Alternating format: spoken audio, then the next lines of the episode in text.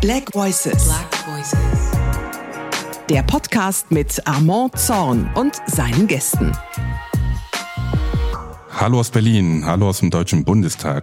Ich bin Armand Zorn, bin euer Host, bin Bundestagsabgeordneter aus Frankfurt am Main, bin in der ersten Legislaturperiode seit September 21 gewählt und bin hier in Berlin Mitglied im Finanzausschuss und im Ausschuss für Digitales und herzlich willkommen zu Black Voices. Black Voices, das klingt sicherlich bekannt, ihr kennt das Format. Das haben wir letztes Jahr auf Instagram ein paar Mal probiert. Wir haben mehrere Instagram Lives gemacht, wo es darum ging, schwarze Leben in Deutschland zu zeigen. Die Menschen, die hier in Deutschland leben, wohnen, arbeiten, gesellschaftlich engagiert sind, einen Beitrag dazu leisten, dass das Land so schön ist, wie es ist, aber nicht so viel Sichtbarkeit haben. Die Hidden Champions sozusagen. Es war uns ein Anliegen, dafür zu sorgen, dass sie Sichtbarkeit bekommen, dass sie ihre Lebensrealitäten stärker in den Fokus gelenkt werden. Und wir haben aus den Erfahrungen des letzten Jahres gelernt. Wir haben von vielen von euch die Rückmeldung bekommen, dass es nicht immer einfach ist, am Montag um 18 Uhr Zeit zu haben und sich dann einzuwählen und das auf Instagram zu verfolgen. Oder Freitag 17 Uhr vielleicht nicht eine gute Zeit dafür ist, sondern dass es ein Format braucht, was euch mehr Flexibilität gibt, was euch die Möglichkeit gibt, selbst darüber zu entscheiden, wann ihr eine halbe Stunde Zeit habt, um euch einzuschalten und zuzuhören, mit welchem Gast wir diese Woche gesprochen haben. Ob das nebenbei ist, beim Einkaufen, unter der Dusche oder beim Spazierengehen. Und deswegen sind wir überzeugt, Black Voices muss ein Podcast werden. Und ich freue mich sehr, dass wir mit dem neuen Jahr auch mit dem neuen Format anfangen. Und der Einstieg könnte gar nicht besser sein. Ich habe einen tollen Gast heute bei mir. Es freut mich sehr, dass Umi Janta heute bei mir zu Gast ist. Herzlich Hallöchen. willkommen. Hallo, danke. Schön, dass du da bist. Danke, schön, dass ich hier sein darf. Sehr gut. Wie geht's dir denn heute? Super, eigentlich super. Also es ist zwar ein bisschen kalt, aber eigentlich kann ich mich nicht beschweren. Und die Anreise war ein bisschen kompliziert, ja, oder? Ja, ja. Die Demo, die legt Berlin gerade so ein bisschen lahm. Aber es ist gut, dass es passiert. Also für euch, um das einzuordnen, heute ist der 15. Januar. Heute nehmen wir gerade unseren Podcast auf und das ist die Zeit, wo viele Landwirte nach Berlin gekommen sind, um mhm. gerade zu demonstrieren über die geplanten Kürzungen der Subvention. Mhm. Und deswegen war die Anreise hier zum Deutschen Bundestag heute nicht nur für Umi, sondern auch für mich etwas kompliziert. Aber ich freue Ja. mich, dass wir es beide geschafft haben. Genau. Sehr gut. Ja, Umi, wer bist du denn? Stell dich doch mal kurz vor. Ja, super. Ich bin Umi Janta. Ich bin eine internationale passionierte Rollschuhfahrerin und verdiene auch damit mein Geld. Und bin auch Model und besitze eine Skateschule. Ja, und ich würde sagen, du bist eine Influencerin. Also Ja, wir reden ja auch, oft genau, über ja, den Begriff ja, Influencerin, aber ich war stark beeindruckt, als ich auf deinen Instagram-Kanal gegangen Mhm. bin. Wie viele Follower hast du? 800.000? Ich glaube schon, ja. ja. Ich dachte schon, dass ich mit meinen 19.000 ganz oben angekommen bin, aber da, da, da geht noch was. Und was besonders spannend ist, ist, du bist vor drei Jahren, vor vier Jahren bist du mit einem Video viral gegangen. Genau, ja, Wie ja. kam's, wie kam's denn dazu? Was ist da passiert? Das ist ganz lustig, das weiß ich selber nicht, aber ich habe ganz normal einfach ein Video aufgenommen und das dann hochgeladen und das ist dann viral gegangen. Also viral, viral gegangen. Ne? Also so, am nächsten Tag sehe ich, wie Stars dieses Video reposten. Beyoncé, right? Also Beyoncés Mutter hat es gepostet. Alicia Keys, ähm, Timbaland. Ich kann mehrere aufzählen, aber ich glaube, zu der Zeit, ich war in so einem komischen Moment, weil ich das gar nicht glauben konnte, aber trotzdem realisiert habe. Also es war so wie so ein, ach, das geht bestimmt in einer Woche vorbei. Wahnsinn. Ja. Aber es gibt uns noch mal ein paar Hinweise, wie wir das auch umsetzen können. Also ich Mhm. würde gerne auch mal ein Video posten, was Beyoncés Mutter oder noch besser, was äh, Michelle Obama. Ja. Aber was war da so besonders an dem Video? Was hast du da gemacht und äh, Mhm. wie erklärst du dir das, dass es plötzlich so um die Welt gegangen ist? Ich glaube, Authentizität ist das Wichtigste. Also es war alles sehr natürlich. Es ist ein Video, ich glaube, das Originalvideo läuft 15 Minuten lang. Ich habe das Handy einfach hingestellt und wir haben drauf losgetanzt. Ne? Also im Hintergrund sieht man ja auch ein paar andere Leute. Ja, und ich glaube, dadurch, dass die Zeit sehr schwer war für die Leute wegen Corona, das war ja alles sehr frisch, hat es die Leute so ein bisschen wieder in eine gewisse Normalität gebracht oder es hat ihnen irgendein gewisses Gefühl gegeben der Sorglosigkeit vielleicht. Und ich glaube, es hat viele, viele Gründe. Für mich war es halt einfach ein, eine Explosion. Und ich kann es mir bis heute nicht erklären, weil ich finde, es gibt andere Videos, die weitaus besser und cooler sind als dieses eine, weil eigentlich mache ich nur einen Schritt. Aber anscheinend hat es den Leuten gefallen, ja. Schön. Und du machst ja Jamskaten und das machst du ja auch schon seit einer Weile, auch vor Ja. 2020. Genau, ja. Wie kamst du denn dazu? Ich glaube, während des Studiums, ich glaube im ersten Semester, nee, davor noch, weiß nicht, bin ich irgendwie ganz äh, spontan in so ein Event reingegangen. Das war eine Rollerdisco. Ganz spontan, wie es in Berlin so ist, ne? Und dann habe ich gedacht, wow, das ist ja cool. Zu dem Zeitpunkt gab es nur ältere Menschen. Wie alt warst du, als du angefangen hast? 20? Ich war 19, 19. Ja, 18, 19. Und ich glaube, die Leute waren so um die 40, 35, 50, ne? Also ganz unterschiedlich. Und waren total fit. Total fit. Ich glaube, da waren auch 60-Jährige dabei, fahren rückwärts, auch ganz schnell. Und ich dachte, wow, wie cool ist das denn? Denke ich mir auch immer. Und dann wollte ich einfach mitmachen. Und seitdem habe ich dann so eine Skateschule besucht, habe das dann, glaube ich, für ja, so zwei Jahre gemacht oder eineinhalb Jahre. Und dann hat mir das Geld gefehlt.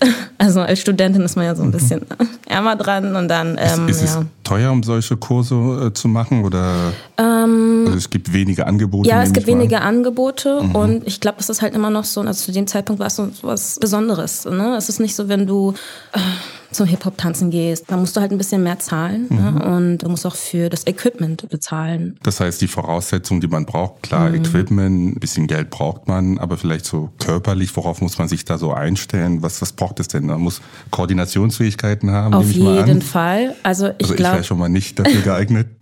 Na doch, ich glaube, jeder kann das. Das Wichtigste, ist, was ich den Leuten sagen möchte, ist immer, ihr braucht Geduld. Weil am Anfang will jeder tanzen. Aber am Anfang musst du lernen zu stehen auf Rollschuhen, dein Gleichgewicht zu finden und dann Schritt für Schritt dich in dieser Symbiose zu koordinieren und wohlzufühlen. Okay, verstehe. Und was würdest du sagen? Ich meine, jetzt ist dir gelungen, aus deiner Leidenschaft durchaus deinen Beruf zu machen, wenn ich das ja. richtig verstehe. Ja. Und was hast du aber durch Jamskaten gelernt? Inwiefern hat es dich als Person geformt und weiterentwickelt? Es hat mich sehr selbstbewusst gemacht und es hat mir geholfen, auf mich selbst zu hören und ich denke auch meinen, ich will nicht sagen Träumen nachzugehen, aber vielleicht einfach mal zu reflektieren, was möchte ich im Leben. Gab es auch Rückschläge? Gab es auch Momente, wo du keine Lust mehr drauf hattest oder gerade eine Pause gebraucht hast? Tatsächlich habe ich die Pause gebraucht, als das Video viral ging. Davor war das Skaten wie so ein Rückzugsort. Wenn aber ein Video viral geht und du dann mit viral gehst und du normalerweise in der Öffentlichkeit tanzt, ist das nicht mehr dein Rückzugsort. Ist ja klar. Und da musste ich mich erstmal dran gewöhnen. Und irgendwann habe ich mich so ein bisschen distanziert und man skatet halt weniger. Ich habe Glück, weil ich habe viele andere Hobbys. Ich liebe malen, ich liebe zeichnen und viele andere Dinge, aber trotzdem ist das Skaten schon eins meiner größten Hobbys. Und da war es für mich sehr wichtig, irgendwie zu schauen, okay, es ist jetzt auch Arbeit, aber Hobby. Und wie schaffe ich es, trotz Arbeit das Hobby attraktiv zu gestalten. Ja, und das ist irgendwie total immer noch ein Kampf für mich, aber ich würde es nicht als Kampf bezeichnen, sondern es ist eher sowas wie zu schauen, wann nehme ich mir Zeit für mich. Und wenn ich skate während der Arbeit, ist das Arbeit. Ja, das ist spannend, dass du das sagst, weil ich kann da ein paar Parallelen zu mir ziehen, Mhm. weil ich in der glücklichen Lage bin, einen Job auszuüben, was mir Spaß macht, Ja. Mhm. was ich sehr gerne mache. Bundestagsabgeordneter zu sein, ist ein Privileg und das ist etwas, was ich leidenschaftlich einfach gerne mache. Und nichtsdestotrotz ist es aber auch manchmal anstrengend. Ja. Und ähnlich wie es dir geht, es gibt dann auch keine Grenzen. ne? Also wenn man jetzt am Wochenende angesprochen wird auf etwas, was politisch gerade passiert, dann ist man natürlich privat unterwegs, Ja. aber immer noch in der Rolle des Politikers und am Arbeiten sozusagen. Und, und so geht's dir sicherlich ähnlich mit deinem Hobby, der jetzt zum Beruf geworden ist. Ich würde gerne nochmal verstehen, was sich alles dahinter verbirgt. Ich meine, das ist ja auch ein Leistungssport. Wie viel Training braucht es denn eigentlich? Also wie sorgst du dafür, dass du fit bist und dass du äh, up-to-date bist mit neuen Entwicklungen? Wie laufen die Vorbereitungen im Hintergrund? Also erstmal würde ich es nicht als per se als Leistungssport bezeichnen. Ich würde sagen, es kann ein Leistungssport sein, wenn du das willst. Ansonsten würde ich sagen, brauchst du einfach immer Training. Wenn du das schleifen lässt und sagen wir mal einmal im Monat was machst, dann siehst du keine Verbesserung. Aber wenn du wirklich jeden Tag was machst, und das war mein Fall wirklich im Sommer, jeden Tag. Ich hatte das Glück, direkt vor dem Feld zu leben, im Schillerkiez. Da bin ich auf dem Feld in fünf Minuten und gehe ich morgens hin, gehe ich nach Hause, esse was, gehe ich abends wieder hin. Oder du bist den ganzen Tag da. Und dann äh, verbringt man, glaube ich, mal so, ne, wenn man ab neun schon da ist und dann um 18 Uhr beim Sonnenuntergang wieder nach Hause geht, bist du schon deep drinne. Mhm. Und wenn du das machst, dann lernst du auch schneller, das ist klar. Ja, und vielleicht, das ist ja eine Sportart oder eine Aktivität oder eine Kunst, die vielleicht in der schwarzen Community nicht so stark verbreitet ist, würde ich sagen. Oder irre ich mich da? Ähm, das ist ganz lustig, weil eigentlich in den Staaten ja, in Deutschland aber nicht. Mhm. In UK sieht das wieder anders aus. Natürlich, dann würde ich sagen, ja, ist das bei den Schwarzen mehr vertreten. In Frankreich ist das so ein, so ein Mischmasch, ne? was auch schön ist. Ja. Und in Deutschland ist das eher... Ähm, Entwickelt sich gerade. Ja, also würde ich sagen, es entwickelt sich gerade noch. Und äh, ich muss aber auch sagen, die Black Community ist jetzt in Deutschland nicht so groß vertreten, jetzt wie in UK, mhm. Äh, generell Frankreich. Also das kann man nicht so gut vergleichen. Ja. ja. Und du hast einen Club gegründet. Ja. Jam Skate Club. Ja. Was verfolgst du damit? Was ist dein Ziel? ich wollte super, super gerne schon immer eine Skateschule haben. Und dann dachte ich, okay, wie cool ist es denn, wenn sich die Community dort auch treffen könnte und dort auch Kurse stattfinden könnten. Unabhängig von mir. Also ohne dass ich das Gesicht sein muss. Und ja, am Anfang war das sehr schwer. Da war ich natürlich die einzige Rollschuh-Teacherin und dann kam vielleicht eine Person mhm. oder gar keiner. Ja, es wurde immer, immer besser und immer größer und dann jetzt haben wir wie viele? Ich glaube fünf Teacher. Ich teache gar nicht mehr, ich bin im Hintergrund, habe drei Mitarbeiter und es läuft ganz super. Und wir machen das auch in Zusammenarbeit mit einer berühmten Sportmarke. Und ja, ich freue mich mega. Und die Schule ist in Berlin. Die Schule ist in Berlin. Mhm. Gut, dann wollen wir doch ein kleiner Werbeblock hier einschieben, liebe Zuhörerinnen und Zuhörer. Wer sich dafür interessiert, James Cat Club ja. gibt es hier in Berlin. Da kann man tolle Sachen lernen. Da kann man Skatefahren lernen und auch lernen, seinen Körper zu beherrschen und im Einklang zu sein mit seinem Körper. Und ich bin mir sicher, Umi wird euch davon begeistern, warum das gut ist und warum ihr das machen solltet jede Menge Spaß. Sehr auf jeden Fall. Das ist doch schon gesagt.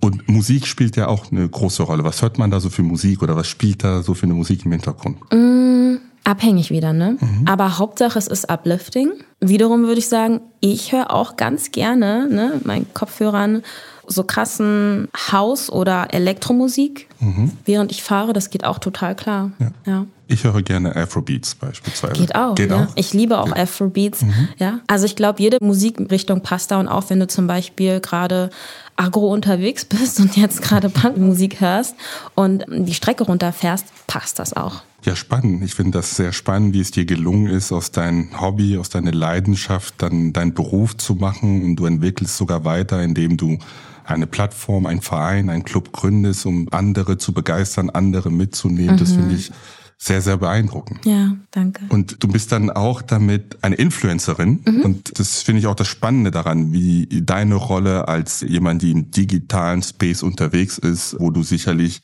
auf der einen Seite Aufträge bekommst, deine mhm. Plattform hast, Geld einnimmst oder zumindest einen Job nachgehen kannst, aber auf der anderen Seite auch eine gewisse Verantwortung hast. Wenn man 800.000 Follower hat, mhm. dann ist es auch eine gewisse Verantwortung, die man hat. Und man muss sicherlich zwei, dreimal darüber nachdenken, was man postet, oh ja. was man liked, was ja. man teilt. Ja, Wie gehst du mit, mit dieser Verantwortung um?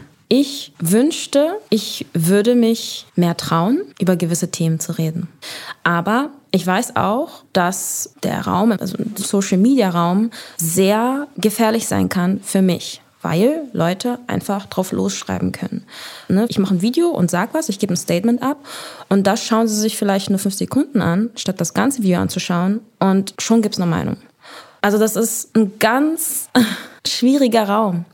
Und da habe ich einfach für mich entschieden, ich bin auf Social Media nicht so politisch, so wie ich es mir wünschte. Also ja. ich wünschte einfach, es wäre leichter, aber mhm. es ist einfach ein Schutz für mich einfach auch. Also der öffentliche Diskurs im digitalen Raum ist einfach so schwierig ja. und wenig sachorientiert und sehr mhm. oberflächlich, mhm. dass du befürchtest bei gewisse Positionierungen, mhm könnte man zu schnell dich für etwas verurteilen, was du gar nicht so meinst. Ne? Genau. Ich glaube, das liegt aber auch daran, dass, das ist aber ne, mein Finden, I'm a black person, ich bin mhm. eine schwarze Person und dann ist man auch leichter Zielscheibe, wenn ich mich jetzt ähm, für irgendwas äußere. Und ich bin immer ein Fan von, dass mein Account mehr was mit Skaten zu tun haben sollte, mit Spaß, mit Lebensfreude statt dass es eine Plattform ist, wo man mich angreifen oder beleidigen mhm. kann. Also das ist deine Botschaft, was du auch versuchst, durch deine Tätigkeit, durch deine Plattform rüberzubringen. Skaten ist was Positives. In Corona-Zeiten ist es hier gelungen, bei ja. vielen Menschen ein Stück weit Hoffnung und positive Gefühle hervorzurufen. Mhm. Ja. Und dabei möchtest du gerne bleiben. Ja. Ja, also ich will nicht 100% sagen, dass ich dabei bleiben möchte. Es gibt auf jeden Fall Themen, die man ansprechen kann und sollte, vor allem mit so viel Reichweite. Aber das ist ein ganz interessantes Thema und ich bin auch bereit, immer ne, darüber das zu diskutieren, weil es ist ein, ein Weg für mich und ich lerne auch nochmal draus. Mhm. Ja. ja, das ist bei mir ein bisschen anders, mhm. aber ich bin ja auch in einem politischen Bereich tätig, deswegen will ich und muss ich mich äußern zu verschiedenen Themen. Ja. Die Herausforderung, die ich immer wieder habe, ist, dass mir oft gefragt wird, warum ich mich zu gewissen Themen nicht geäußert habe. Es passiert mhm. ja ziemlich viel so auf mhm. der Welt. Und mein Team und ich, wir überlegen uns immer, wo wollen wir für Woche für Woche, Monat für Monat den Schwerpunkt setzen. Und dann gibt es natürlich immer wieder Leute aus der Community oder auch außerhalb der Community, die ein Stück weit enttäuscht sind, dass mhm. eine Thema, was ihnen sehr, sehr wichtig ist, nicht gesetzt wurde. Ja. Also ein Stück weit kann ich das nachvollziehen, was du sagst. Mhm. Und würde dir aber eine persönliche Frage stellen, musst du nicht beantworten, aber würde mich schon interessieren, ob du Anfeindungen erlebt hast, ob mhm. du mal ein Video gepostet hast, wo es negative Kommentare gab, wo mhm. du angefeindet wurdest, mhm. ob du Erfahrungen mit Hate Speech gemacht hast und wie du damit umgegangen bist. Ich sag mal so, bevor sie entstehen können, schalte ich sie aus. also es gibt ja die Funktion, dass man gewisse Wörter oder ne, Begriffe jetzt sagen wir mal bei Instagram, ich glaube bei TikTok ist das auch so, ähm, ausschalten kann. Mhm. Ich hatte mal einen Moment, wo mir Dinge geschrieben wurden und dann habe ich mich dazu entschieden, so nö, ich will mich damit nicht befassen, warum auch. Und dann liste ich diese Wörter auf und dann kommen sie gar nicht überhaupt. Die werden nicht gesehen in meinem Profil. Und dann komme ich eigentlich gar nicht in solche Situationen. Sehr gut. Ja. Nein. ja. Aber ich muss auch sagen, ich mache ja auch keine politischen Aussagen oder ich teile mich ja auch privat nicht so dass es irgendwie eine Zielscheibe gibt. Ja. Und nichtsdestotrotz möchte ich das. Und das ist gerade, glaube ich, 2024 so, wo ich herausfinden will, inwieweit ich privat und politisch mich teilen möchte. Ja. Ja, ich finde es gut, wie du damit umgehst und ist, glaube ich, auch ein guter, ein guter Zeitpunkt, um auch nochmal einen Werbeblock einzuführen für meine, für unsere politische Arbeit ist nämlich, dass wir doch wissen, dass im Netz viel Diskriminierung stattfindet, dass es viel Hate Speech gibt und dass es oft zu Beleidigungen kommt. Und das ist nicht so, dass die Politik da nichts gemacht hat. Ähm, es gibt ein Gesetz, was wir diese Woche auch noch verhandeln werden, das digitale Dienstegesetz, was mhm. vorschreibt, dass Hate Speech, das vorschreibt, dass Beleidigungen sofort runtergenommen werden müssen, wo die Betreiber, die Plattformbetreiber eine Pflicht bekommen, entsprechend tätig zu werden, wenn es zu sowas kommt. Mhm. Und auch da zeigt sich, dass unsere Demokratie, es geht ja um den öffentlichen Diskurs, es geht darum, jedem die Möglichkeit zu geben, auch digital teilhaben zu mhm. können. Und dass das jedes Mal immer wieder torpediert wird oder gefährdet wird, dadurch, dass einige sich nicht an den Spielregeln halten. Mhm. mhm. Und das ist wichtig, dass der Staat auch jetzt Instrumente hat, um dafür zu sorgen, dass es untersagt wird, dass es nicht möglich sein wird. Das ist der Part, den wir dazu machen. Aber dazu gehört auch, was du gemacht hast, nämlich zu sagen, ich für mich selbst definiere, mhm. wo meine Grenzen sind genau. und wo es Sachen gibt, die ich gar nicht sehen möchte, ja. die gar nicht auftreten sollten. Genau, voll. Aber wir wollen ja auch das Netz nicht unbedingt so negativ darstellen. Ja. Es gibt ja auch viele positive Aspekte von Digitalisierung und soziale Medien. Und mhm. eins davon ist nämlich digitales Marketing beziehungsweise die Möglichkeit tatsächlich Produkte, Dienstleistungen digital anbieten zu können. Ich würde sagen, du bist ein Entrepreneur, mhm. du bist eine digitale Unternehmerin. Welche Erfahrungen machst du denn als digitale Unternehmerin? Was waren so am Anfang? Ich meine, von heute auf morgen geht man viral, man überlegt, wie gehe ich damit um? Und sieht diese Riesenchance aus seiner mhm. Leidenschaft tatsächlich einen Beruf ja. zu machen. Was waren so die ersten Sachen, die du für dich ordnen musstest? Ich glaube, in der Zeit ist man sehr schwach. Schwach in dem Sinne, weil man selbst nicht weiß, was passiert. Ne? Man bekommt viele Anfragen und viele Anfragen sind super und andere sind natürlich nicht so gut. Und da, in meinem Fall, musste ich viel mehr auf mich hören. Und wenn du von anderen Leuten getrieben wirst, sage ich mal, Kooperation einzugeben, und in der Zeit bist du sehr beeinflussbar, weil du denkst, ach, ich muss das machen, das ist auch viel Geld. Ne? Also ja. mal ganz transparent gesagt. Aber dann musst du schauen, sind das überhaupt deine Werte? Magst du das Produkt überhaupt? Und von allen Seiten wird dir gesagt, mach das und das musst du machen. Und da in der Zeit muss man aufpassen, dass man bei sich bleibt. Und da habe ich einfach gelernt, sowas passiert. Ne? Ich habe auch daraus gelernt und man kann nicht von Anfang an das perfekte Szenario haben. Und jetzt gehe ich damit ein bisschen anders um, weil ich auch kann. Ne, das muss man dazu auch sagen. Wenn man finanziell abgesicherter ist, kann man sich die Dinge auch aussuchen. Und für mich ist es wichtig, dass egal mit wem ich arbeite, dass meine Werte vertritt auf jeden Fall. Und ja, da setze ich mal einen Punkt dran. Das ist eine tolle Erkenntnis, die ich auch teile, zu verstehen, dass es in Momenten, wo es aufgeht, wo man erfolgreich ist, dass man eine Grundlage braucht, eine, mhm. eine, eine Basis braucht und sich immer stets über seine Werte bewusst sein muss und dann entscheiden, was nehme ich an und was nehme ich nicht an. Weil mhm. es gibt mhm. genug Menschen, die dann von links und rechts an dir zehren und da bei sich zu bleiben und einen Kompass zu haben, ist sicherlich eine Grundlage. Ja. Und da helfen sicherlich auch Menschen. Äh, man braucht ja, ja einen Unterstützerkreis. Ja, du musst jetzt keine Namen wichtig. nennen, aber hast du Personen rund um dich, die dich schon immer begleitet haben, die dir auch ein Stück weit Stabilität gegeben haben, in guten wie in schwierigen Zeiten. Mhm. Wie sieht's denn mit deinem Support-System aus? Also ich habe eigentlich ein gutes Support-System, äh, so wie Freunde, auch Familie. Ne?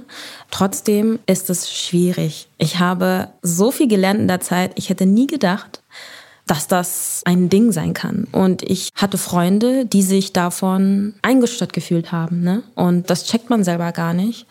Und da entsteht auch Neid. Daraus kann alles entstehen. Du kannst da nichts gegen machen. Und deswegen kann ich jetzt erst verstehen, wie sich super Reiche fühlen oder super bekannte Leute. Mm, du musst echt schauen, okay, wem kannst du trauen? Wer ist wirklich, wirklich, also wer steht hinter dir? Sei es Familie, Freunde und bekannter Kreis, das ist super ja. wichtig. Sich da auch ein Schild aufzubauen und wirklich zu schauen, okay, Bauchgefühl. Mhm. Ja. Ich würde gerne nochmal, das sind ja alles Herausforderungen, die man hat, wenn man erfolgreich wird, wenn man sich selbstständig macht. Ich würde gerne nochmal mhm. über dich als Gründerin sprechen. Ja. Weil ähm, ich bin Digitalpolitiker und wir wissen, dass es doch ein bisschen Bürokratie in Deutschland gibt und dass es da ein paar Hürden gibt. Aber ich meine, du machst dich dann selbstständig, du hast viele Aufträge, du musst auf einmal selbst eine andere Steuererklärung machen. Also so, oh, ja. viele, ja, so viele Sachen, die einen so begleiten, wenn man äh, selbstständig wird.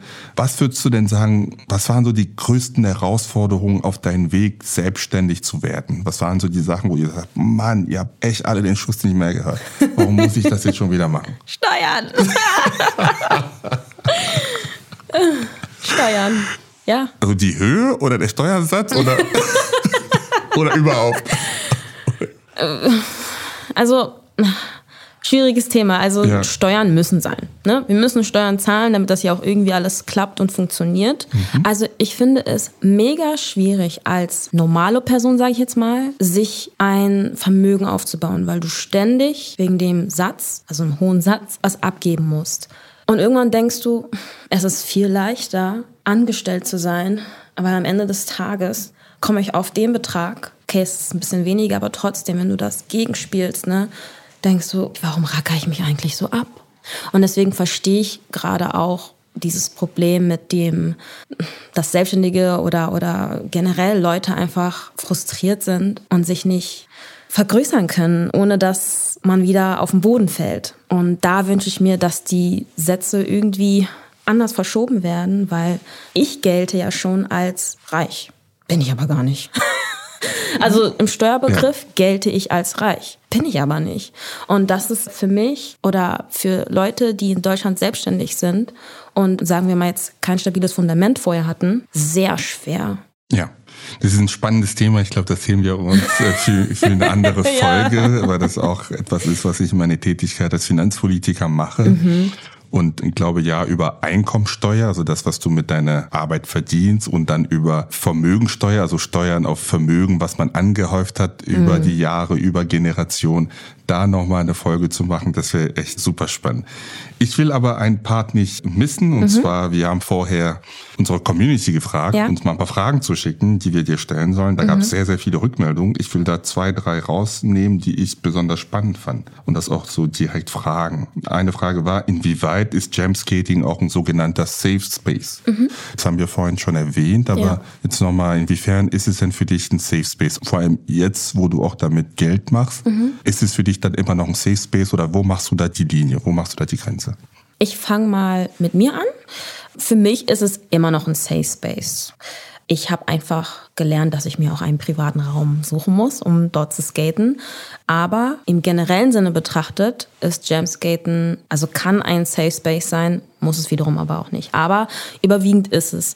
Und zum Beispiel der Jamskate Club, der versucht wirklich, ne, also sei es egal welche Herkunft, Hautfarbe, Geschlecht oder sexuelle Orientierung, das interessiert gar keinen weil ich muss wieder zurückspulen. Als ich angefangen habe, habe ich diese ganzen Leute skaten sehen und ich habe sie gar nicht so wahrgenommen, wie man sie normalerweise wahrnimmt. Also du würdest sagen, okay, die Person ist ein alter Mann, ja, 70 Jahre alt und so, sondern ich habe die Person eher als, na klar, männlich angesehen, das ist ja eigentlich egal, aber ich habe gesehen, boah, die Person skatet und die skatet richtig gut. Und über drei Jahre lang war ich nur mit diesen Personen umgeben. Ich hatte keine Person in meinem Alter und das hat mich nicht gestört. Und wenn du so 19 bist, ne, ist es immer noch so ein bisschen, aber es war mir egal und das fand ich so schön, weil es ist wirklich, als ob, ich sage das sehr gerne, als ob Seelen miteinander Skaten, ja, ich finde das super schön einfach, ja, was soll ich sagen? Ja, das war ja fast ein Schlusswort, aber das war, das war eine gute Zusammenfassung, fast ein Schlusswort, aber ich will mit einer fast philosophischen Frage hier enden. Ja. Und zwar würdest du dir wünschen, öfter Ja zu sagen bei Situationen unbegründeter Skeptik und Zurückhalt deinerseits? Ja, würde ich. Ich würde öfters Ja sagen. Und ich finde, je älter man wird, desto mehr begreift man, Zeit ist endlich und ich finde auch, je öfter ich Ja gesagt habe, desto weniger Steine lagen auf meinem Weg. Das ist ganz komisch. Und ich glaube, diese Ja's waren eher Bauchgefühl. Mhm. Und ich finde, Bauchgefühl ist immer ganz, ganz wichtig. Das finde ich toll. Ja. Das ist ein gutes Schlusswort. Vielen Dank, Umi. Das war Danke, sehr schön da mit dir. Schön, dass du bei uns zu Gast warst. Äh, Danke. liebe Zuhörerinnen und Zuhörer, vielen, vielen Dank. Das war unsere erste Folge Black Voices mit Umi Janta. Wir haben über Jamskating gesprochen. Wir haben darüber gesprochen, wie sie damit viral gegangen ist, wie es ihr gelungen ist, aus ihrer Leidenschaft einen Beruf zu machen und wie sie sich dafür einsetzt, mehr Menschen dafür zu begeistern und wie sie gerade auf unsere Gesellschaft blickt. Wir hoffen, es hat euch Spaß gemacht. Vielen Dank fürs Zuhören und bis bald. Ciao. Black Voices. Black Voices. Der Podcast mit Armand Zorn und seinen Gästen.